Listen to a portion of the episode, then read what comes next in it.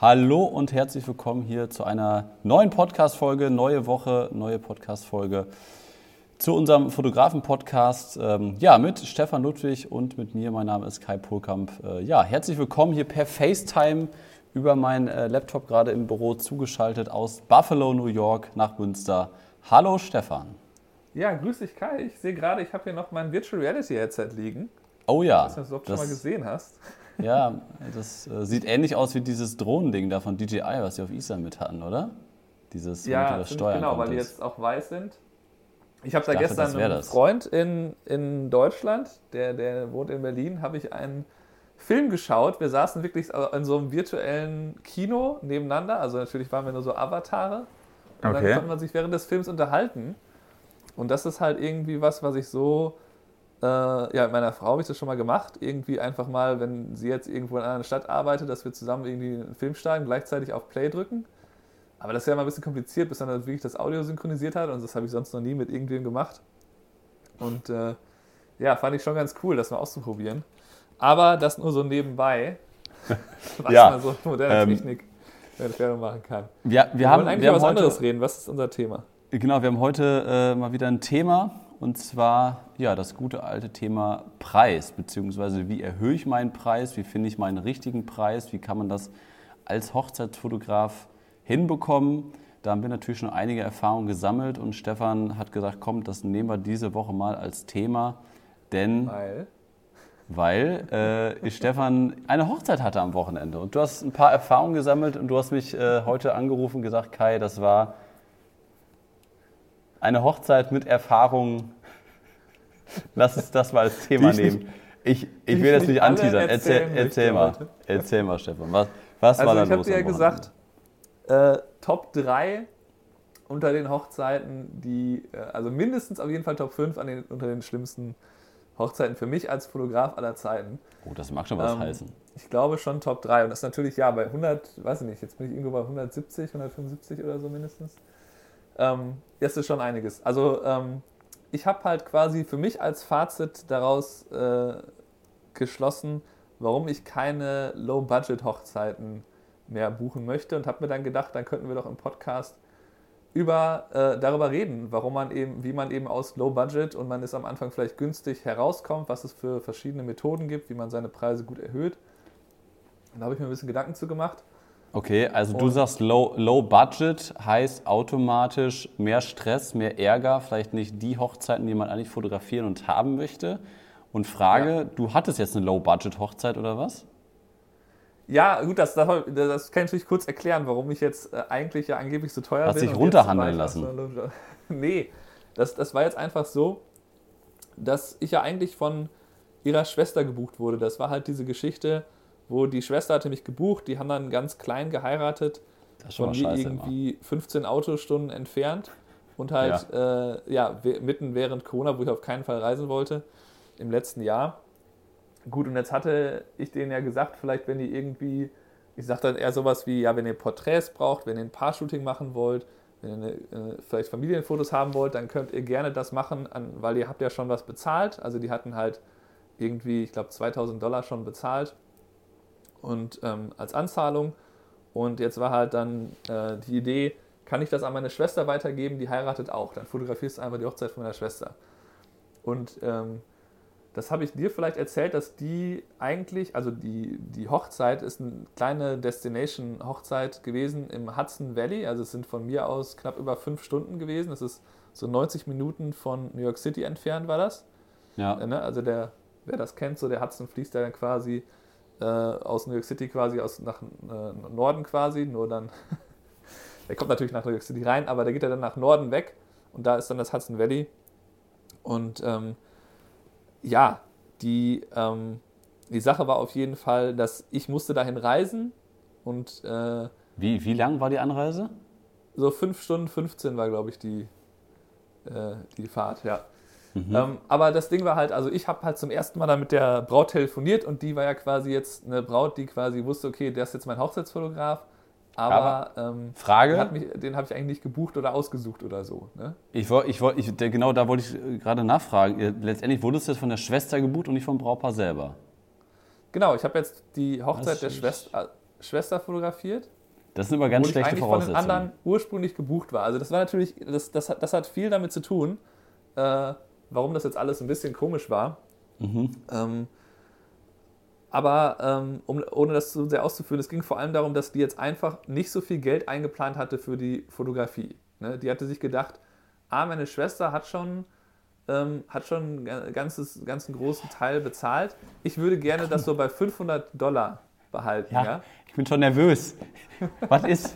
Ich will es wissen jetzt. Ja, okay, wenig Geld, okay. Nein, die hat, einfach, die hat einfach nicht viel Geld ausgeben wollen für die Fotos. Die dachte sich, ah, ich nehme das, was meine Schwester bezahlt hat, legt da mal 500 Dollar drauf und habe ich ihr halt ausgerechnet, dass, das, ja, dass ihr das quasi inklusive Reisekosten und wenn sie jetzt stündlich dann den Stundensatz bezahlen will, dass sie dann auf vier Stunden kommt, dass das ja keinen Sinn macht, wenn ich fünf Stunden anreise und dass es auch mit ihrem Plan nicht passt. Und dann habe ich letztlich langfristig sie davon überzeugt, dass jetzt doch irgendwie, dann, ich glaube, ihre Mutter hat das dann letztlich be bezahlt, 1500 äh, Dollar äh, bezahlt, sodass ich insgesamt lag ich auf jeden Fall ungefähr bei äh, 3000 Dollar für diese Hochzeit. Das waren halt nur so knappe acht Stunden. Ich war vielleicht Ja.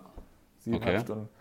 Ähm, und das ist der eine Punkt, wo man oft ist, wenn man relativ wenige Stunden fotografiert, dann ist man auch eher in diesem Bereich, die Leute versuchen so stundenmäßig irgendwie das rauszuhandeln. Ha, vielleicht kann ich den einfach eine Stunde weniger buchen, dann spare ich in meinem Fall jetzt irgendwie 400 Dollar oder so. Ähm, Nochmal, ähm, vielleicht, vielleicht muss ich aber kurz dazwischenhaken. Vielleicht für die Zuhörer, die uns noch nicht so lange folgen und noch nicht so viele Podcast-Folgen von uns gehört haben, erschreckt euch jetzt nicht bei den Preisen von Stefan. Das sind natürlich amerikanische Dollarpreise. Und das kann man sehr schwer nur mit den europäischen, deutschen Europreisen im Hochzeitssegment vergleichen. Also die Amerikaner übertreiben mal wieder maßlos. Deswegen kommen wir gleich auch noch auf die realen deutschen Preise zu sprechen. Aber erzähl mal weiter. Ja, ist auch nicht so, im Einzelfall jetzt ja nicht so ganz so wichtig. Ähm, aber auf jeden Fall war es halt so, dass ich wusste, okay, dieses Brautpaar hat jetzt nicht den allerhöchsten Anspruch an die Fotos, als es um Thema Brautpaarfotos ging. Am Telefon im ersten Gespräch hieß es schon, ja gut, das ist uns jetzt nicht so wichtig. Ich sag mal, ich, wenn wir jetzt irgendwie fünf bis zehn Fotos von uns haben, das reicht. Da wusste ich schon, okay, also äh, mein Marketing ist sehr auf Paarfotos ausgelegt. Auch so, das halte ich halt für meine Kernkompetenz und äh, die, die interessiert das gar nicht so. Die wollen einfach irgendwie einen Fotograf da haben.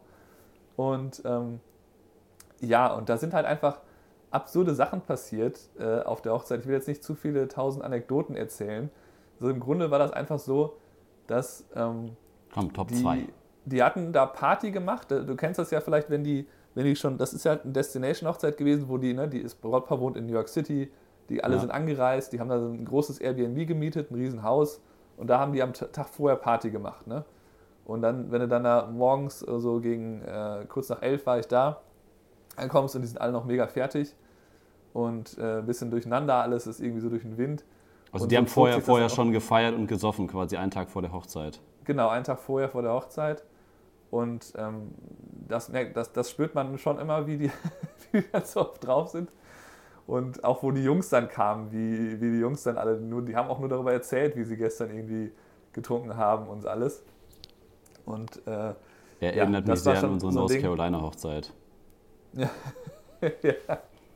Also liebe, Ja, liebe Zuhörer, diese Podcast-Folge ist nicht 2019 vor der Corona-Krise aufgezeichnet worden, sondern diese Podcast-Folge ist im März 2021 entstanden. Also anscheinend ist es in den USA wieder möglich, Destination Weddings äh, in irgendeiner Form zu ja feiern. es war schon eine kleinere Hochzeit, es war alles schon unter Corona-Bedingungen, äh, Ja. dass die, glaube ich, dass immer noch nur 50 Gäste äh, von dem Venue erlaubt waren zu dem Zeitpunkt und so. Und ähm, dass schon auch, wie das dann immer so ist, dann halt teilweise Masken getragen werden. Natürlich von allen, die da irgendwie arbeiten. Also das gab es schon. Aber Also du, die, ähm, du, kommst, du kommst da an, alle sind noch leicht angeschwipst, sehen auch Ja, besoffen aus und dann musst du da plötzlich abliefern als Fotograf. Genau, und, und die, ähm, Ja, sehr Die. Braut, hat man auch gemerkt, hat sich immer weiter betrunken über den Tag. Also die war schon ziemlich Oh abgefahren während, Oh Gott. während des, äh, des Getting Readys, wo glaube ich nur so Hangover-Situation war. Oh Aber, äh, Gott. aber ähm, die hat zum Beispiel halt während der, also die Gruppenfotos fanden nach der Zeremonie statt. Wir sind also ähm, da so ne, die nächste Gruppe am Suchen und zwischendurch fragt die Braut dann, weil sie merkt, oh, jetzt sind gerade 30 Sekunden Luft, wo ist denn mein Getränk? Und dann kommt ihre Schwester mit dem Getränk angelaufen und dann wirklich so ein Glas Sekt da irgendwie geäxt. Guter, guter Start in die Ehe, ne, wenn man das so betrunken schon, aushält. Das wird, das wird super, wenn wir dann gleich irgendwie erst in anderthalb Stunden wollten wir erst die Paarfotos zum Sonnenuntergang machen. Das wird ja ganz klasse, wenn die dann, wenn die so weiter trinkt. Und so war das dann auch, dass bei den Paarfotos einfach, äh, die haben mir quasi 30 Sekunden normales Paar gegeben und dann da irgendwie einen Quatsch gemacht. Ähm, und das war echt immer, äh, ja, es war alles sehr, sehr merkwürdig. Und ich habe mir einfach währenddessen überlegt, okay, was, wie kann ich denn, äh, ne, ich meine, das war jetzt eine sehr spezielle Situation, deswegen habe ich ja ein bisschen die Vorgeschichte erzählt, von wegen, wie ich da gebucht wurde und so. Aber ähm, ja, wie, wie kann man sowas, sowas vermeiden? Und ich glaube, hauptsächlich kann man solche eher schwierige Hochzeitstage vermeiden, indem man Paare, ne, wenn die Paare für dich viel Geld ausgeben, dann ist die Wahrscheinlichkeit, dass, sie, dass ihnen sehr viel an deiner Arbeit gelegen ist, viel, viel höher. Und dann sind halt auch nicht so Sachen wie, alles ist dicht gedrängt, weil die können sich dich nur für sechs Stunden leisten und dann ähm, musst du halt in sechs Stunden trotzdem die gleiche Anzahl an Sachen, ne, wie Vorbereitung, Trauung, äh, First Look vielleicht oder äh, Brautpaar-Shooting. Du, du hast ja irgendwie so bestimmte Punkte, die eigentlich in der Hochzeitsreportage auftauchen sollen. Wenn die auf zehn Stunden verteilt werden, ist das alles meistens sehr entspannt. Ähm, und wenn die auf sechs Stunden oder sieben Stunden gelegt werden, dann wird es oft ein bisschen dicht gedrängt. Und dann sind halt irgendwie zehn Minuten, äh, die man später irgendwo ankommt, dann auf einmal schon wieder zehn Minuten weniger, ähm, die, die dann woanders fehlen. Das ist halt total anstrengend. Und ja, ähm, ja dann lass uns doch mal über, über, äh, darüber reden, was das eigentlich das Hauptthema sein soll, nicht diese Hochzeit. Ähm, wie kann man denn seine Preise erhöhen? Wie, ähm, äh, ne, was, äh, was sind da für Möglichkeiten, wie man das machen kann? Sag mir mal Fragst eine Methode, wie man Preise erhöht. Du bist jetzt. Fragst du mich du jetzt, jetzt, oder was? Der, dich, der, der drei Jahre zu spät seine Preise erhöht hat. Den ja, fragst du jetzt gerade. ja, äh, ich, kann, ich kann nicht mal eben kurz und knapp unvorbereitet, spontan äh, darauf antworten.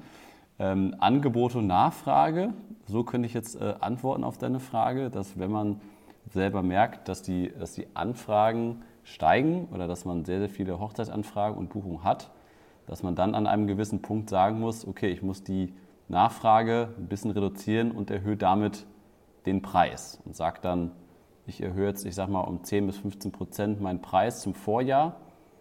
So könnte man es theoretisch machen. Das passiert natürlich relativ häufig. So war es bei mir. Ja. Wie, wie war es bei dir? Ja, also, äh, das ist eigentlich das, wie ich es faktisch größtenteils auch gemacht habe, dass ich einfach die ähm, Nachfrage mir angeschaut habe und, ähm, und dann entsprechend die Preise angehoben habe. Und meine Methode war da eigentlich immer, dass ich ähm, gesagt habe, naja, ähm, wann ist denn ein guter Zeitpunkt? Also wann kann ich denn gut die Preise erhöhen, ohne zu großes Risiko einzugehen? Und das war eigentlich immer so ungefähr Mitte des Jahres bis Herbst, wo ich dann meistens schon für das nächste Jahr irgendwie einen gewissen Anteil der Saison gebucht hatte. Also ähm, ich habe das hier äh, in der Vorbereitung für den Podcast aufgeschrieben als Methode 2. Das halt äh, einfach kurz zusammengefasst bei großer Nachfrage mit halb, halb gebuchter Saison dann anheben. Das heißt, wenn ich jetzt weiß, ich möchte 20 Hochzeiten fotografieren, aber ich habe schon 10 gebucht, oder vielleicht habe ich sogar schon 15 gebucht. Also ähm, wurdest du gebucht? Genau, ich, also fürs, ja. fürs kommende Jahr. Ja. ja. also wenn ich jetzt, ich, ne, ich habe jetzt als Ziel meinetwegen, äh, ähm, also ich, ich habe eher das Ziel, dass ich so ungefähr 30 Hochzeiten habe. Ne? Wenn ich jetzt davon schon 20 gebucht habe, ähm, mhm. dann ist es ja wahrscheinlich, wenn ich dann die Preise anhebe, dass ich entweder die 10, die mir noch fehlen, dass ich die entweder dann wirklich ähm, ganz normal so buche für den neuen Preis ne? und dann ist, sind die, auch die 10 Hochzeiten dann alle zum neuen Preis oder ich buche vielleicht einfach mal die Hälfte davon zum neuen Preis, dann habe ich aber immer noch 25 und wahrscheinlich fast so viel Geld, wie wenn ich jetzt die 30 zum alten gebucht hätte oder je nachdem, wie ich angehoben habe, sogar mehr.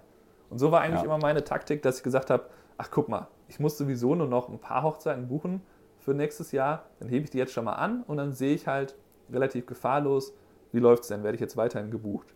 Also habe ich zuletzt auch ähm, im Herbst letzten Jahres ja auch gemacht, da habe ich einfach angehoben, alle Pakete um 500 Dollar und wurde innerhalb von kürzester Zeit dann dreimal gebucht, dachte, oh, hättest du schon eher machen sollen vielleicht. das, Ja, weißt ähm, du, wie ich das gemacht habe? Ich ja, habe einfach gar nicht erhöht. Ich habe einfach gar nicht erhöht den Preis und hatte äh, 62 Hochzeiten im Jahr 2014. Und dann hast du an meine Bürotür geklopft und gesagt, sag mal, Kai, äh, was hältst du denn von Preiserhöhung? Habe ich gesagt, oh Gott, bist du wahnsinnig, wenn ich die jetzt erhöhe, dann, dann kriege ich ja keine Buchung mehr. Dann buch mich ja kein Brautpaar mehr, weil ich so mega teuer bin. Und dann hast du gesagt, ja, Moment mal, du hast 62 Hochzeiten dieses Jahr gemacht. Äh, willst du so weitermachen oder willst du einfach die Hälfte machen und deine Preise erhöhen? Ich probiere es mal aus. Ich glaube aber nicht, dass, ich, dass das klappt. Ja. Seitdem erhöhe ich jedes Jahr die Preise. Nein, aber äh, ja. ich, ich, ich kann ja vielleicht noch mal eben einmal kurz sagen, wie ich das äh, letztes Jahr oder beziehungsweise dieses Jahr gemacht habe. Äh, weil ich habe ja schon jetzt ein paar Mal kommuniziert in den letzten Podcast-Folgen, dass ich eher in Richtung Firmenkunden gehen möchte und dass ich jetzt auch nicht traurig wäre, wenn ich jetzt nur noch fünf bis zehn Hochzeiten im Jahr habe. Das wäre so irgendwie meine, mein absolut, absoluter Wunsch, dass ich so zehn Wunschbrautpaare habe, die ich begleite, wo ich mich voll darauf konzentrieren kann. Und den Rest meiner Arbeit ist mit Firmenkunden. Ähm, und dann habe ich halt meine Preise so dermaßen angehoben letztes Jahr, dass ich tatsächlich, also ich kann dir nicht ganz genau sagen, wie viele Anfragen wir bekommen. Ich würde jetzt mal so schätzen, so zwischen 30 und 40 Anfragen seit der Preiserhöhung. Und daraus hat sich exakt ein Vorgespräch ergeben. Und ich kann ja kurz die Preise sagen. Ich habe jetzt quasi nur noch zwei Pakete. Und in den Paketen ist jetzt fix drin, ich plus Zweitfotograf ähm, plus Highlight-Film. Ähm, ja. Circa zehn Stunden dabei, definiert von Trauung bis, zum, bis zur Party. Und das zweite Paket ist den ganzen Tag dabei mit Zweitfotograf, Highlight-Film. Und die Preise sind dreieinhalb und fünfeinhalb. Ja. Und entweder nimm das oder buch meine Mitarbeiter. Und bisher sagen alle, dann nehmen, buchen wir die Mitarbeiter. ja, aber aber letztendlich, das ist halt. Ja, gut, das ist, das äh, ist bei dir insofern dann noch eine, eine Sondersituation, dass du quasi sagst, ähm, naja, äh, hier gibt es auch Leute, denen ich alles beigebracht habe und die sind günstiger. Und ähm, das ist natürlich noch eine Sondersituation, wo vielleicht, wenn die dann sich die Arbeit wieder anschauen, ähm, dann da vielleicht gesagt wird, okay, nee, dann, dann nehmen wir das. Ja. Also ähm, das ist eine Sondersituation, würde ich sagen. Ja, aber, aber letztendlich wird ja das wahrscheinlich funktionieren, dass ich damit dann mit diesen sehr hohen Preisen, die allermeisten sagen, ich sag mal, äh, spinnst du oder was? Was nimmst du jetzt hier 5.500 Euro, dass du meine Hochzeit fotografierst?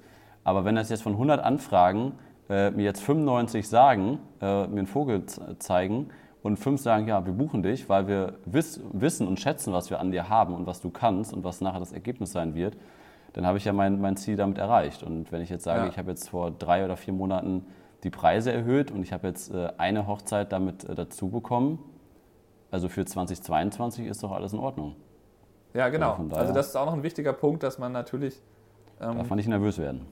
Immer die Wahl hat zwischen, ähm, ne, also du hast die Wahl zwischen, okay, ich möchte vielleicht gar nicht mehr so viele Hochzeiten, also in dem Fall ist es ja wirklich so, wie du es beschrieben hast, in, in dem Fall, wo du sagst, so viele will ich gar nicht fotografieren an Hochzeiten. Ich möchte lieber nur die fotografieren, die mir wirklich das Geld geben, was der dafür auch gerne haben möchte. Ähm, in dem Moment gehst du ja in einen Bereich, wo du quasi künstlich halt die Nachfrage so weit drücken willst, dass sie halt nicht mehr so hoch ist wie früher. Also du bist jetzt ja schon wieder zwei Schritte weiter letztlich. Ähm, ja. dass du halt sagst, ich ähm, habe da, hab da noch Interesse dran, das weiterzumachen mit den Hochzeiten, aber ich will es halt wirklich nur noch vereinzelter machen. Ja, wir, Aber das, wir, ist ja auch ein, das ist ja auch ein wichtiges Thema für alle, die halt einfach jetzt irgendwie schon äh, super, super viele Hochzeiten fotografieren. Aber halt, ähm, ne, also wenn du jetzt sagst, ja, ich, keine Ahnung, ich nehme jetzt 1000 Euro pro Hochzeit und du bist aber schon recht gut, dann kannst du theoretisch, äh, wenn, wenn es genug Wochenenden in deiner klimatisch, je nachdem wo du wohnst, gibt, könntest du dann, dann 60, 70 Hochzeiten buchen.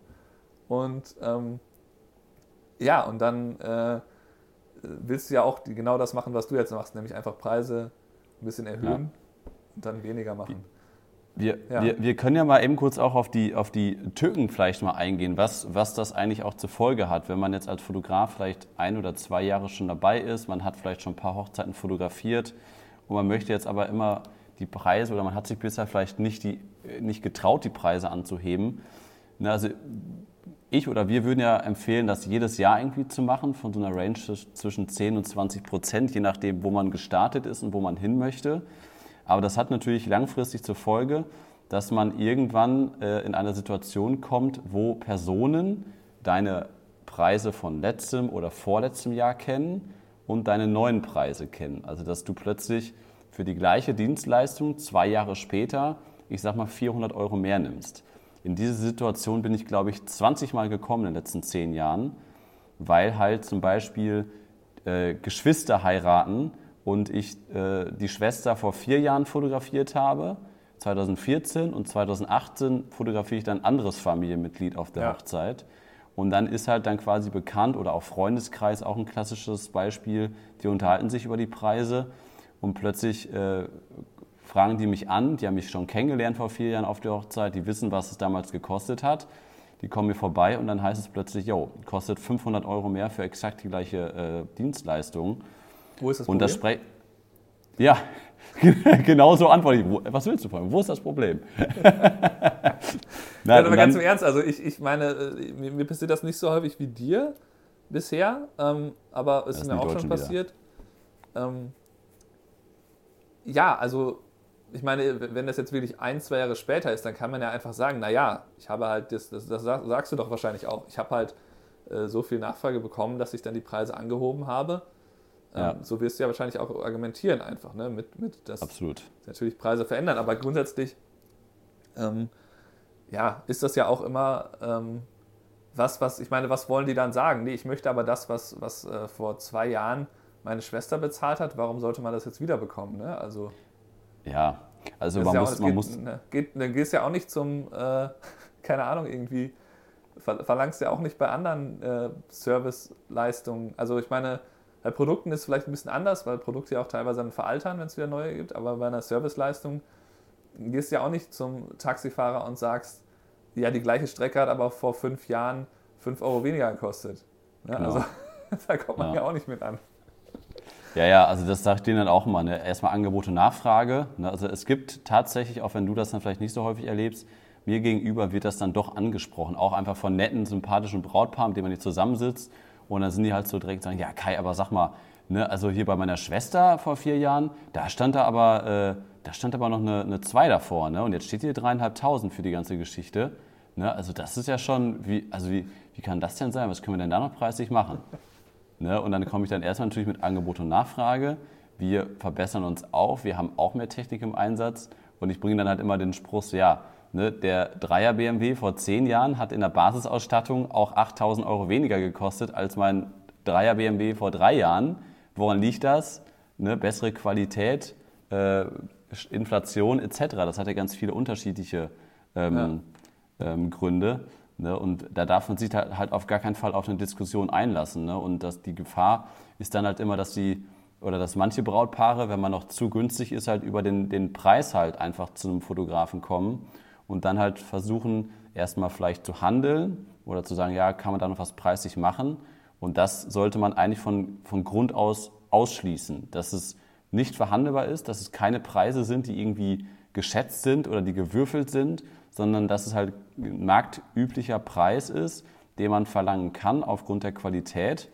Und ähm, dass das halt immer eine Gefahr ist, je günstiger man ist. Also dann spricht man eine ganz andere Zielgruppe an, dann spricht man auch Leute an, die mhm. dich eher buchen wegen des günstigen Preises und nicht wegen deiner Bildqualität. Und je teurer man ja letztendlich wird, desto mehr oder je höher ist die auch die Wahrscheinlichkeit, dass man genau die Zielgruppe anspricht, die man ja letztendlich dann auch haben will und die einen dann buchen aufgrund deiner, deines Charakters, aufgrund deines Typs und auch aufgrund deiner Fotoqualität und der Preis überhaupt gar kein Thema mehr ist. Ja, genau, gerade wenn es um sowas geht wie, ähm, dass sie irgendwie einen Rabatt verlangen oder so, dann arbeite ich dann, wenn ich selber einen Grund sehe, meinetwegen, A, ich will die Hochzeit unbedingt haben, ganz tolle Location, oder B, äh, das sind eben Freunde, die ich halt irgendwie schon kenne, meinetwegen, wenn ich jetzt Leute aus der Gym buchen oder so, oder halt, ne, so dann halt die Schwester von der Braut von vor zwei Jahren, da kann man natürlich, mh, da kann man natürlich ähm, sagen, ja, okay, ich, ähm, ich habe hier gerade meine Katze, Leute, gerade. Oh, darf ich auch einen Kaffee haben? Stefan mir gerade einen Kaffee gereicht aus, aus dem Hintergrund der. Und jetzt randaliert Stefans Katze. Ja, die Katze Stefan guckt ganz ist- entsetzt. viel raus. Ich, Jetzt kommt die zweite Katze. oh Gott. Leute, es, ich, ich hier sehe auch Tisch keine Katze gerade. Ich versuche es mal zu beschreiben. Ich sehe nur Stefans entsetztes Gesicht, dass die Katzen irgendwelche Apple-Geräte umstoßen. Und jetzt nimmt Ja, Stefan einen hier großen steht ein Schluck iPad und ein MacBook und der war unterm Tisch. Teebecher. Ja, jetzt äh, habe ich komplett meinen. Kompletten Faden verloren. Ja, Also, Preise war Nein, das ich Thema. weiß, ich weiß noch, was ich erzählen wollte. Ähm, also, lass uns einfach. Ähm, also, das, das mit, dem, mit dem Verteidigen der Preise kann man, glaube ich, äh, abschließen. Äh, im, Im Sinne von, also, wenn, wenn es dann, wenn ihr euch auf, auf irgendwas einlassen wollt, was Rabatte geht, äh, angeht oder so. Äh, also erstmal, erstmal natürlich, wie du es gesagt hast, im ersten Schritt natürlich erstmal die Preise erstmal so verteidigen und dann vielleicht, manchmal mache ich es auch dann nach dem Gespräch erst in der E-Mail, wenn ich dann sehe, naja, ich könnte denen einfach irgendwie, die wollten eigentlich meinen Fotobooth haben. Ähm, das kostet mich 29 Dollar, wenn ich das Fotobooth mitbringe, weil ich halt für diese Galerie immer einzeln bezahle. Ähm, dann gebe ich denen das einfach so. Dann, ne, die wollten das haben, äh, die sind bei mir in der Gym, denen gebe ich das jetzt einfach mal so als, ne, so als Bonus, gebe ich das mit Ja. drauf. Oder vielleicht sage ich dann eher sowas, ich gebe euch, wenn ich jetzt ganz viel Rabatt geben möchte, dann gebe ich vielleicht, okay, dann lasst uns doch eine Verlobungssession äh, da drauf packen. Die gebe ich euch dann umsonst, ich gebe denen halt einen Service. Ich versuche halt möglichst zu vermeiden, je, ne, überhaupt da mal was rauszunehmen aus dem Preis. Also dass ich den Preis dann wirklich reduziere. Ich gebe dann lieber irgendwie, pack da lieber noch Produkte drauf. Und das ist eigentlich auch schon äh, eine gute Überleitung, ne, wie man seine Preise sonst noch erhöhen kann. Nämlich einfach, indem man zusätzliche Angebote macht. Also indem man halt quasi überlegt, okay, meine Basis ist jetzt aktuell, ich fotografiere Hochzeiten, welche Produkte drumherum könnte ich denn da anbieten? Und da sind eben auch schon die Stichworte eben eigentlich beide gefallen.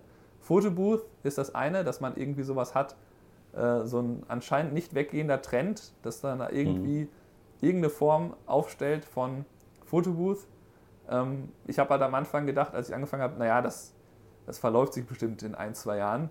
Aber äh, jetzt habe ich ja seit ungefähr zwei Jahren oder so diese äh, Giphy-Booth-Lösung, die ich mir da teuer gekauft habe und merke halt, dass sich das wirklich so automatisch mitverkauft. Also ich habe da eine ziemlich teure Lösung äh, gewählt eigentlich, ähm, aber das hat sich quasi automatisch, ohne dass ich da groß Werbung für machen musste, so, soweit ich weiß, hat sich das ziemlich genau finanziert bis jetzt. Und jedes Mal, wenn ich das jetzt mitbringe und dafür Geld bekomme, verdiene ich halt einfach mehr Geld und bekomme sogar noch mehr Aufmerksamkeit. Was nimmst du für so ein Ding? Also ich nehme immer noch ziemlich wenig mit 350, was Oh. eigentlich, glaube ich, in dem Da bin ich ja noch sogar teurer. Ich nehme 400. Das Ja, erste ich- Mal, dass ich erlebe, dass ich ein teureres Produkt habe als Stefan. Das habe ich noch nie erlebt. Ja, also ich, ich, könnte, ich könnte da eigentlich mal irgendwann 500 dran schreiben und habe mir das auch schon überlegt, aber habe es bei der letzten Preiserhöhung nicht gemacht, ähm, weil ich mir nicht, ja, weil ich mir nicht so ganz sicher war. Ähm, ich weiß halt, dass zum Beispiel viele DJs das mitverkaufen. Das ist schon ein bisschen, ein bisschen für mich ein Problem, dass es manchmal ist, dass die dann mit dem DJ schon irgendwie gesprochen haben. Und das Ja, da geht es dann natürlich über den Preis. Ne? ne, dass, dass, die- dass die dann das eben schon haben. Also es kommen, Ja. das ist leider so, dass dann doch irgendwie, wenn die mit dem DJ schon gesprochen haben, die das auch anbieten, dann spreche ich das an, seid ihr daran grundsätzlich interessiert? Ja, haben wir schon. Und dann ist das Thema natürlich gelaufen. Ich Ja. kann jetzt ja keinem das aufschwätzen, ihr braucht ein zweites, weil meins ist irgendwie cooler. Ähm, oder halt, was eine andere äh, Möglichkeit ist, der Highlight-Film, da haben wir, den haben wir auch schon wieder erwähnt, dass man sich überlegt, okay, ich könnte noch als Zusatzleistung Video anbieten. Und ähm, Ja. das, äh, da gibt es natürlich noch andere Sachen, wie zum Beispiel Fotoalben oder so, aber dass man einfach sich überlegt, was kann ich denn noch an irgendwie ähm, Dingen, die vielleicht irgendwo zwischen 200 und 500 Euro liegen, was kann ich da noch in Pakete reinpacken, damit ich einfach meinen Durchschnittspreis erhöhe. Ne? Weil das ist ja die andere Geschichte, dass du einfach sagst, naja, wenn ich jetzt für, bei 50% der Hochzeiten ähm, ein 400 Dollar Fotobooth verkaufe, dann habe ich halt meinen Durchschnittspreis um 200 erhöht. Und das ist natürlich äh, ne, ein Riesending eigentlich, weil Ja. das ja immer direkt dann normalerweise auf den Profit geht. Das muss man auch bedenken. Es kostet einen halt natürlich Geld, zu der Hochzeit hinzugehen, an Kameraausrüstung, an Verbrauch, an Sprit, an Leasingauto. diese ganzen Kosten. Und das heißt, sobald ich dann das, wo ich schon Gewinn bei jeder Hochzeit mache, sobald ich da schon drin bin, ist es natürlich doppelt so viel wert, wenn ich jetzt auf einmal den Durchschnittspreis erhöhe. Wenn ich jetzt sage, okay, ich koste jetzt äh, Preiserhöhung, ich koste jetzt 200 Euro mehr und ich habe aber auch noch bei jeder zweiten Hochzeit ein Fotobooth verkauft, dann habe ich zack 400 pro Hochzeit mehr. Ja, was man, was man auch noch gut machen kann, äh, was ich häufig mache, ist eine Assistenz bzw. Zweitfotograf mitzunehmen und das einfach anzubieten. Das biete ich für 19 Euro die Stunde an.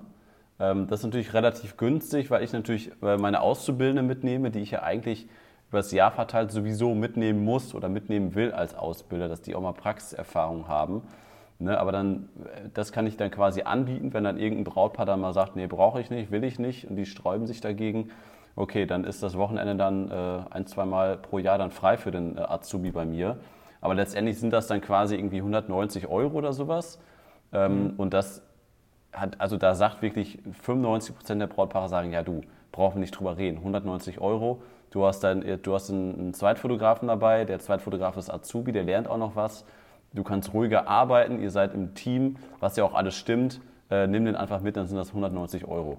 Was da jetzt natürlich übrig bleibt, ist die andere Frage. Nicht jeder hat einen Azubi, aber man kann natürlich, wenn man jetzt Kollegen hat oder eine Partnerin hat, die auch gerne fotografiert oder sonst was, kann man natürlich immer sagen, du pass auf, weitere Option ist, für 30 Euro zum Beispiel pro Stunde, ich nehme noch einen Zweitfotografen mit oder ich nehme einen Assistenten mit. Und das, ja. das begründe ich dann immer so, dass ich dann sage, wir sind ein eingespieltes Team, wir haben zu zweit mehr Perspektiven, wir können euch mehr Perspektiven liefern.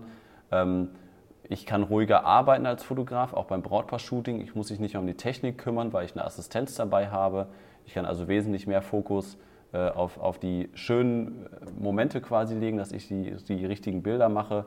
Und das kann man natürlich da auch noch mit reinbringen. Und was ich noch beim kurzen Thema Rabatte und wenn man so in, in die Verhandlung kommen sollte mit einem Brautpaar, was man da mal gut machen kann, ist, wenn man dann über unterschiedliche Sachen gesprochen hat. Also bei mir ist das zum Beispiel dann, okay, 10 Stunden äh, Hochzeitsreportage, dann kann ich noch einen Highlight-Film anbieten, dann kann ich noch eine Fotobox anbieten, dann kann ich noch eine Assistenz anbieten, dann kann ich noch ein äh, Engagement-Shooting anbieten und dann kommt dann halt irgendwann die Frage auf so, boah, das kostet aber schon ganz schön viel Geld, können wir da irgendwas noch preisig machen? Ne? Und dass ich dann halt sage, okay, pass auf, ich komme euch, ich schreibe mal alles auf, alle Positionen, wenn ihr alles zusammen bucht, dann mache ich dann eine runde Summe raus und komme euch da ein bisschen entgegen. Ne? Also ja. so, so mache ich das halt sehr, sehr häufig. Und ähm, wir haben ja auch das, das Durchstarter-Set bei uns auf der Webseite auf stefan und kai.de. Ähm, da haben wir genau das mal aufgeführt, also wie man die Preisliste aufbauen kann, wie meine Preisliste aussieht, Ihr könnt das ähm, auch quasi für euch nutzen. Wir haben ja dann quasi auch eine Vorlage, könnt das Ganze für euch nutzen, das Design und auch den Aufbau und auch die ganze Preisgestaltung. Da bekommt ihr in das Thema, was wir jetzt hier haben, nochmal einen tiefere, tieferen Einblick. Dieses Durchstarter-Set beinhaltet aber auch eine Checkliste, wie ihr E-Mails schreibt, wie ihr in ein Vorgespräch reingeht, was ihr im Vorgespräch ansprechen solltet, wie ihr nach dem Vorgespräch quasi mit dem Brautpaar umgeht, mit Angeboten etc. Und das Durchstarter-Set liegt bei 89 Euro. Und äh, ich, ich hätte mir damals gewünscht, dass das, äh, ich hätte es glaube ich auch für 890 Euro gekauft, weil das hätte mir äh, ein, zwei Jahre wirklich erspart, aber das gab es damals leider noch nicht. Deswegen finde ich, ist das ein fairer Preis und vielleicht jetzt für die Zuhörer, die jetzt sagen, yo, da äh, will ich nicht in die gleiche äh, Situation kommen wie Kai. Ähm, guckt euch das gerne mal an auf stefan und kai.de im, im Store. Ja, ist auf jeden Fall eine sehr gute Hilfe, sich dann da quasi einfach die Bildung schon mal zu holen und dann einfach so gewisse Abkürzungen zu machen, dass da nicht so wie du das eben erzählt hast, wenn ich dann irgendwann an die Bürotür klopfe und sage, was ist denn da los, 60 Hochzeiten und deine Preise sind zu niedrig bei der Qualität. und das ist natürlich ein guter, guter Hinweis, auch wie du es gesagt hast, wenn du quasi irgendwie einen Basispreis von, weiß ich, 2000 Euro hast und dann gibst du dann immer weiter ähm, noch kleine Zusatzdinger dazu, dann liegst du bei meinetwegen 3000 äh, Euro äh, dadurch, dass sie Zusatzsachen dazu kaufen. Und wenn die dann sagen, jetzt sind wir schon bei drei, das ist ein bisschen viel, ist natürlich viel leichter zu sagen, ja okay, dann machen wir halt äh, 2750 und ich nehme euch noch diese kleine Sache weg oder so. Ähm, das ist ja viel, viel einfacher, dann halt da ein bisschen runter zu gehen, weil du dann immer noch in einem höheren Bereich bist. Ähm, so diese, ähm, die generell der, der Schwachpunkt von Preisen ist natürlich immer, dass das ja alles ein bisschen willkürlich ist bei unseren Serviceleistungen. Also wie viel wir da nehmen, ähm, das ist im Grunde, das können wir uns halt so überlegen, was sind, natürlich kann man sich anschauen, was machen andere, wie viel Kosten habe ich, man kann, äh, also viele Podcasts, die sich mit diesem Thema beschäftigen, äh, was wir jetzt äh, heute haben, das ist ja immer so, ja okay, schau dir halt mal die, ne, also entweder schaut man sich natürlich die Konkurrenz ein bisschen an, aber ganz, ganz wichtig wird dann immer erzählt, dass man sich halt überlegen muss, was sind die Kosten in meinem Business und wie viel will ich verdienen. Dass man halt zum Beispiel sagt, okay, ich möchte jetzt pro Jahr will ich so viel verdienen, das rechne ich in meine Kosten mit rein und äh, ne, was sind meine Lebenshaltungskosten, was sind die Business-Fixkosten. Aber ich glaube eigentlich ehrlicherweise, dass das viel zu kompliziert ist. Und natürlich sollte man sich ab und zu mal Gedanken machen, was hat man denn für Fixkosten und dass man sich da dem bewusst ist, dass es eben nicht gratis ist, wenn man das Haus verlässt und da irgendwo mit der Kamera hinfährt. Ähm, aber ich glaube, man äh, kann das viel, viel einfacher betrachten, indem man sich halt natürlich ein bisschen die Konkurrenz anguckt in, der, in seiner Stadt, in seiner Region, wie viel die so nehmen. Das kann man auf jeden Fall auch so als Anhaltspunkt sehen. Das habe ich am Anfang auch gemacht. Und ähm, du kannst diese Willkürlichkeit, die ich eben angesprochen habe, natürlich auch ausnutzen, indem du am Anfang sagst, naja, ich muss erstmal gebucht werden. Also viele sind jetzt ja vielleicht gar nicht so weit, dass sie sagen, ja, ich muss die Nachfrage bremsen. Ich habe hier 40 Hochzeiten, ich will aber nur 30 fotografieren, sondern viele haben vielleicht eher irgendwie 5 bis 15 Hochzeiten und äh, wollen eigentlich noch mehr haben. Und da kann man es auch so machen, dass man einfach am Anfang sagt, ich fotografiere erstmal günstig äh, und ich sage jetzt, ich steige irgendwo, keine Ahnung, vielleicht bei ganz guter Start ist vielleicht irgendwo zwischen 800 und 900 Euro sowas, dass man sagt, okay, dafür fotografiere ich eine Hochzeit. Das ist äh, ein Preis, wo man weiß, okay, da geben die Leute schon mal ein bisschen Geld aus, ist nicht in dieser 500 Euro Schiene oder so. Und ja. dann hebt man einfach pro Hochzeit oder alle drei Hochzeiten macht man sich vorher ein System und sagt, okay, am Anfang mache ich erstmal fünf Hochzeiten, mache ich für 900 Euro. Die nächsten fünf, dann nehme ich dann 1250. Und dass man dann einfach stückweise das so anhebt und ähm, sich dann aber auch eben wirklich ein System überlegt, an das man sich halten will, damit man dann eben nicht auf einmal denkt, irgendwo steht und denkt, ah, jetzt, wenn ich jetzt über 2000 Euro gehe, das geht nicht und so. Äh, natürlich wird man auch für über 2000 Euro gebucht, solange die Qualität stimmt und man eben bekannt genug ist. Also am Ende ist ja der, ähm, diese Willkürlichkeit des Preises bedeutet halt auch, wenn ich äh, irgendwo 4000 Euro dran schreibe, dann glauben die Leute halt auch, dass das besser ist, als wenn jemand 2000 Euro dran schreibt. Und ja.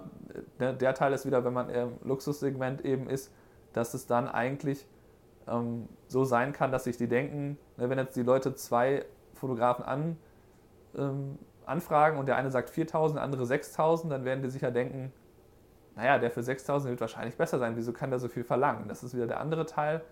Und ähm, so muss man sich dann immer überlegen, was, was man gerade für Ziele hat mit seinen Preisen, wie man äh, das bisher hinbekommen hat, die anzuheben. Ne? Und für mich war einfach diese Methode, immer wenn ich eine hart gebuchte Saison habe, dann die Preise anzuheben und zu schauen, wie werde ich in den nächsten Monaten gebucht. Die hat immer sehr, sehr gut funktioniert. Dieses stückweise Anheben, was ich jetzt gerade beschrieben habe, das habe ich am Anfang halt einmal, äh, ein bis dreimal auch gemacht. Und ähm, was man auch noch vielleicht am äh, Schluss sagen sollte, ist, dass man die Preise eventuell auch zu stark erhöht.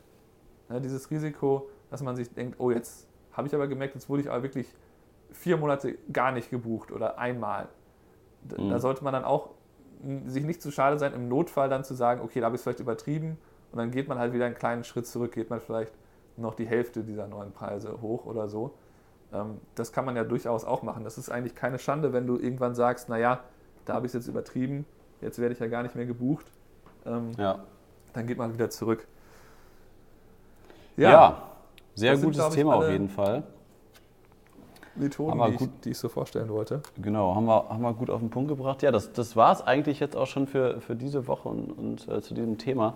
Ich habe noch eine, eine abschließende kleine Story, Stefan. Äh, die habe ich nächste Woche zur nächsten Podcast-Folge wahrscheinlich vergessen. ähm, und zwar aus der Berufsschule. Äh, ich habe ja äh, Marvin, nee, wer war das denn heute? Marvin war in der Berufsschule und durch Corona waren ja die letzten Monate ähm, war, war ja quasi auch der Berufsschulunterricht von zu Hause aus. Also alle Schulen waren geschlossen.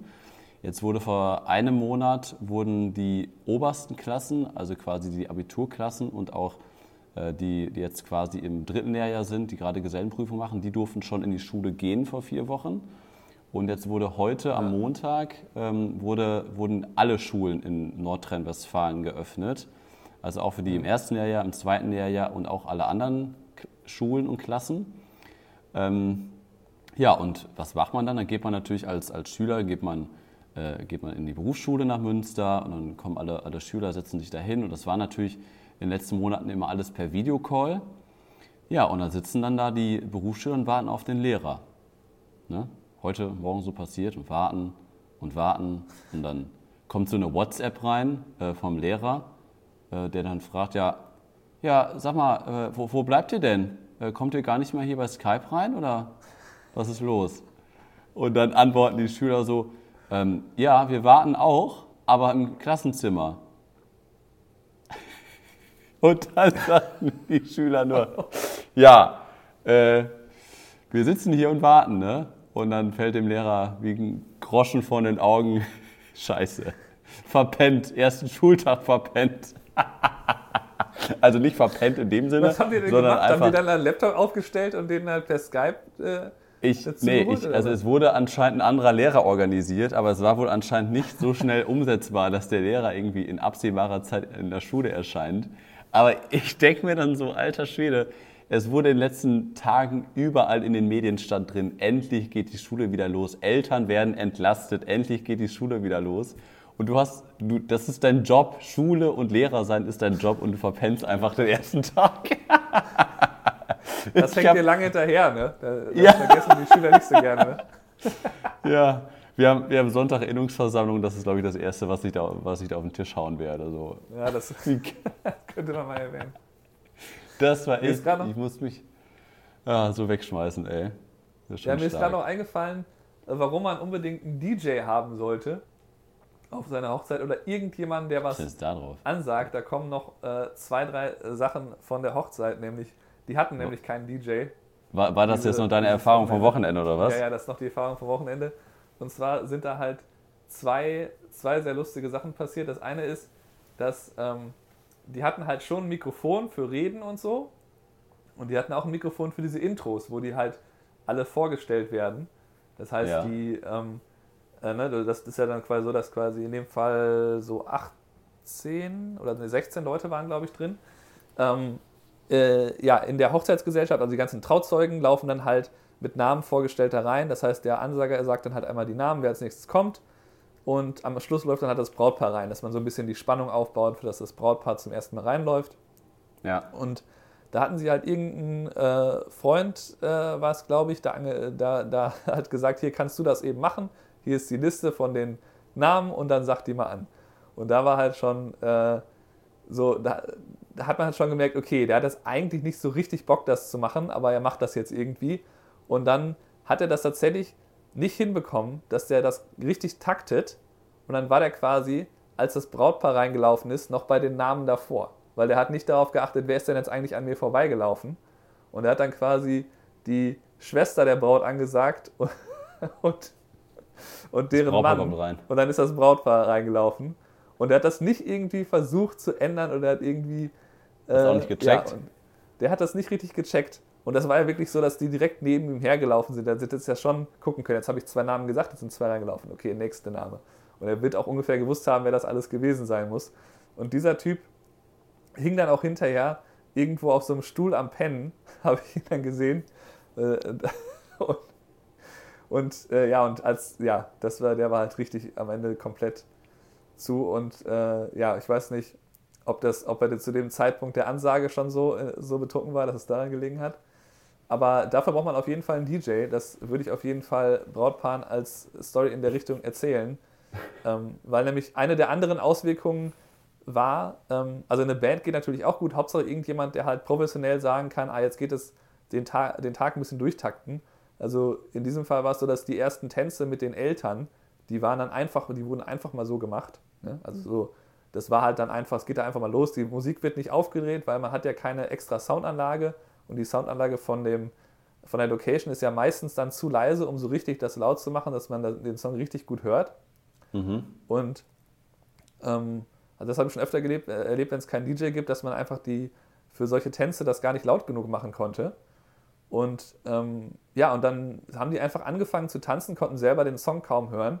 Und das Schlimmste war dann halt noch, dass dann die Mutter von dieser verrückten Braut, die sowieso schon immer so den ganzen Tag so irgendwelche Dinger da äh, gebracht hat, die schrie dann einfach so rein, jetzt hier, die, die tanzt mit ihrem Vater, hier, jetzt guckt doch mal alle so, ne, so mega, die waren sowieso so eine Schreifamilie, die waren so den ganzen Tag immer irgendwas am Schreien. Und dann hat sie das einfach an alle so geschrien, damit die irgendwie da hingucken. Und dann meinte die, ihre andere Tochter, meinte dann auch so, jetzt, jetzt, äh, jetzt versau denen das nicht, hör auf hier rumzuschreien, die sind jetzt am Tanzen. so ging das die ganze Zeit. Und da, das kann man halt vermeiden, indem man einfach einen DJ hat. Und das werde ich halt den Brautpaaren in Zukunft in der äh, die Story vielleicht ein bisschen abgeschwächt erzählen, dass es wichtig ist, dass jemand durch den Tag da leitet. Das sind natürlich auch Dinge, die man dann eben auf der Low-Budget-Hochzeit erfährt, wenn dann eben gesagt wird, ja, am DJ sparen wir auch, brauchen wir nicht. Wir können da mhm. irgendwie eine Playliste auflegen. Und selbst wenn er nur für die paar Ansagen da ist und halt dafür sorgt, dass immer die richtige Musik läuft, ähm, ja, ist das irgendwie äh, ja, ein wichtiger Faktor für den Tag. Weil, ja, was passiert als nächstes, ist ja immer die Frage von allen Gästen. Ne? Ja. ja, und zum Schluss kam dann noch der Bräutigam zu dir und hat, hat dir dann gesagt, äh, Stefan, übrigens, ich spreche auch sehr gut Deutsch und höre sehr gerne eure, euren Podcast. Ja. da habe ich heute auch drüber nachgedacht, was eigentlich mehr, Es ist ja schon so, dass hier immer, immer wer dabei ist, der auch Deutsch kann.